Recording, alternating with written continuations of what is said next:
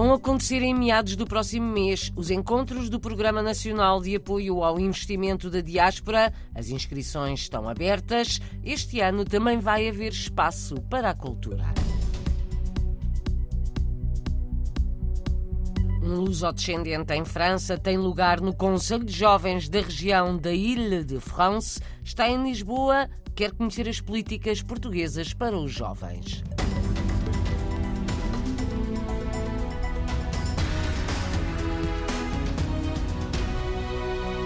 Daqui a uma semana vão ser apresentados em Viana do Castelo os encontros PNAID, Programa Nacional de Apoio ao Investimento da Diáspora. Encontros marcados para meados do próximo mês, entre os dias 14 e 16 na mesma cidade de Binhota. Desta vez, para além de investimentos em Portugal e exportações, também se vai falar de cultura com espaço para artes e letras. É uma das novidades da edição deste ano. Os negócios são sempre a prioridade e vão ser apresentadas oportunidades aos participantes, explica Cristina Coelho, coordenadora do Programa Nacional de Apoio ao Investimento da Diáspora. Bolsa de Oportunidades de Investimento.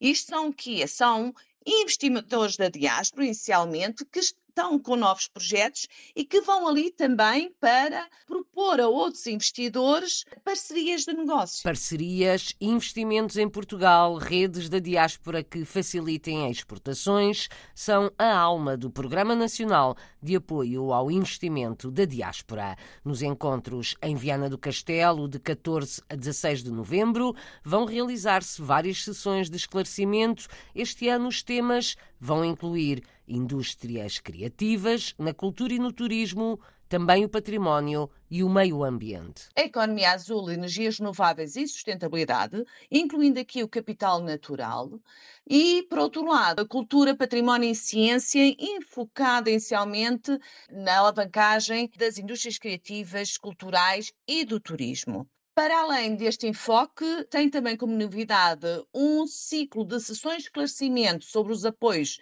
e incentivos ao investimento. Portanto, estamos aqui a falar em uh, sessões muito pragmáticas, muito técnicas, sendo elas desde o Portugal 2030 até todos os avisos lançados ao nível da indústria, do comércio, da agricultura e do mar e do turismo, com enfoque especial também no interior.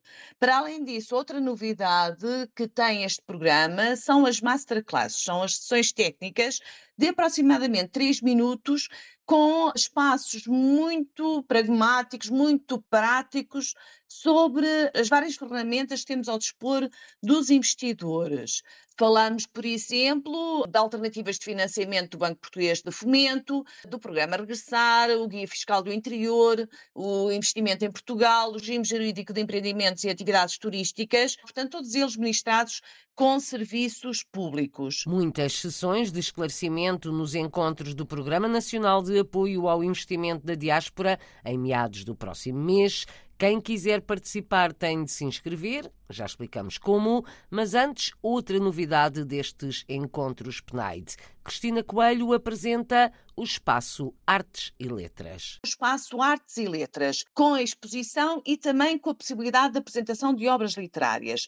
Portanto, juntamos aqui também a cultura aos encontros PNAID, sendo que esta potenciação que o Programa Nacional de Apoio ao Investimento da Diáspora tem não é só o investimento, não é só a promoção das exportações através das redes das diásporas, mas também é o aproveitamento de todo este potencial da diáspora nas suas várias valências. Artes e letras nos encontros de investidores da diáspora. O governo diz que são esperados cerca de 700 participantes. A participação é grátis, mas é necessária inscrição.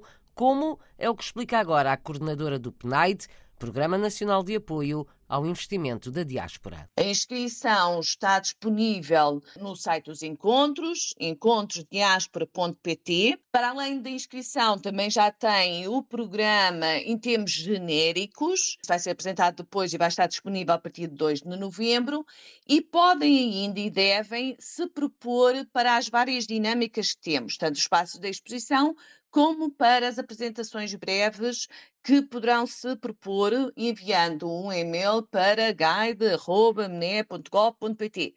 Portanto, o site do Guide Todas estas informações estão neste sítio, que é o mesmo que tivemos ano passado e, portanto, vamos manter, que é encontrosdiaspora.pt. Todas as informações disponíveis online sobre os encontros PNAID estão marcados para os dias 14 a 16 de novembro em Viana do Castelo. Ouvimos as explicações de Cristina Coelho, coordenadora do Programa Nacional de Apoio ao Investimento da Diáspora, foi entrevistada pela jornalista Paula Machado, da RDP Internacional. Nos Estados Unidos, a MEPS apoiou mais gente. No último ano, a Organização de Falantes de Português no estado de Massachusetts divulgou ontem o balanço do seu último ano de atividade, até junho deste ano, prestou serviços sociais e de saúde a um número recorde de mais de 24 mil pessoas, brasileiros, cabo-verdianos, portugueses e outros imigrantes. Um aumento de quase 35%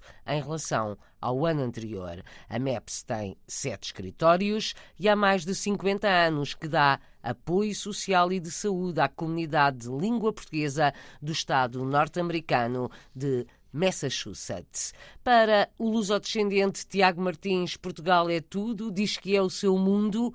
Nascido em França, filho de portugueses, faz parte do Conselho dos Jovens, na região de Ile-de-France, à volta da capital francesa. Está em Lisboa por estes dias a acompanhar a visita de estudo e de trabalho de quase meia centena de autarcas luso-franceses, uma iniciativa da Cívica, Associação dos Autarcas de Origem Portuguesa, em França.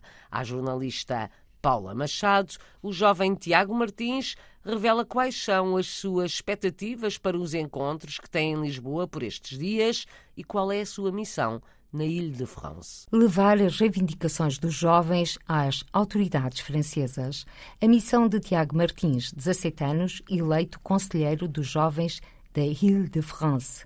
Uma honra para quem é neto e filho de portugueses, diz-nos com os olhos a brilhar Tiago Martins. É uma honra, é uma honra e de uma maneira ainda mais importante ter uma função e ser jovem e luso-descendente é uma, uma felicidade. Para mim, Portugal é tudo, é o meu mundo um mundo de quem nasceu e vive em terras de França e luta para que a juventude seja ouvida, até porque, considera Tiago Martins, os problemas são globais. Os jovens precisam de uma resposta do Estado. Por exemplo, não é fácil de ver uma pessoa, um, um, jovem em dificuldade. Mas o que espera Tiago Martins da visita que está a fazer a Portugal? De ter a resposta das instituições públicas portuguesas para os jovens políticas da juventude em Portugal que Tiago Martins quer levar na bagagem para Paris. A missão de um luso-descendente em França, conselheiro dos jovens na região da Ile-de-France. Está em Lisboa desde ontem e até amanhã tem tido vários encontros institucionais. Amanhã vai estar com o Presidente da República. Amanhã juntam-se em Londres investigadores e estudantes portugueses no Reino Unido. É o encontro anual da Parsuc que vai refletir sobre os seus 15 anos de atividade. As inscrições esgotaram, vão juntar-se à volta de 150 investigadores e estudantes. Vão, por exemplo, ouvir a ministra portuguesa da Ciência, Tecnologia e Ensino Superior. Os nómadas digitais vão estar em debate novas formas de trabalho à distância que podem ser adotadas por investigadores académicos. Além da conferência e palestras, vai realizar-se um concurso de comunicação científica. Os candidatos têm três minutos para apresentar um projeto de investigação.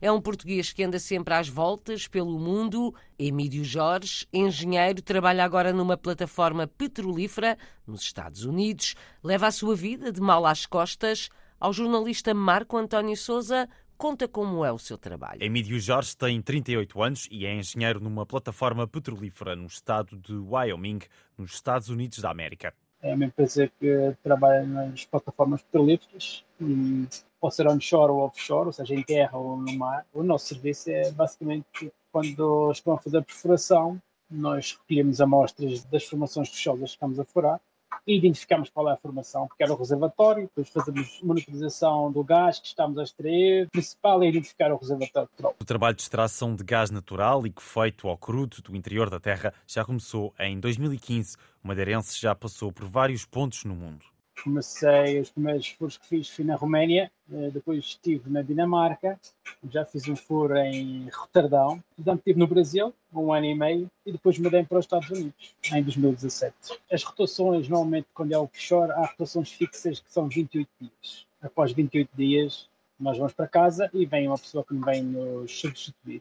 Quando vem em terra é mais flexível, pode ser menos tempo, porque os, os furos podem ser mais rápidos, ou pode ser mais tempo, porque também não há restrições por parte do cliente do limite para ficar no, na plataforma. Para chegar às plataformas offshore, em alto mar, é necessário deslocar-se de helicóptero. Na estrutura podem trabalhar cerca de 150 pessoas em simultâneo uma plataforma offshore pode ter cerca de 150 pessoas, às vezes um pouco mais, um pouco menos, depende da, da operação. E são pessoas de muitas nacionalidades. Da última vez que estive offshore, acho que havia por menos 40 ou 50 nacionalidades diferentes. Emílio Jorge, engenheiro madeirense em plataformas petrolíferas pelo mundo. A história de um engenheiro madeirense que trabalha em plataformas petrolíferas agora está nos Estados Unidos. É uma das figuras da rubrica Madeirenses como Nós, da Antena 1 Madeira e que pode ser ouvida também aqui, nesta rádio.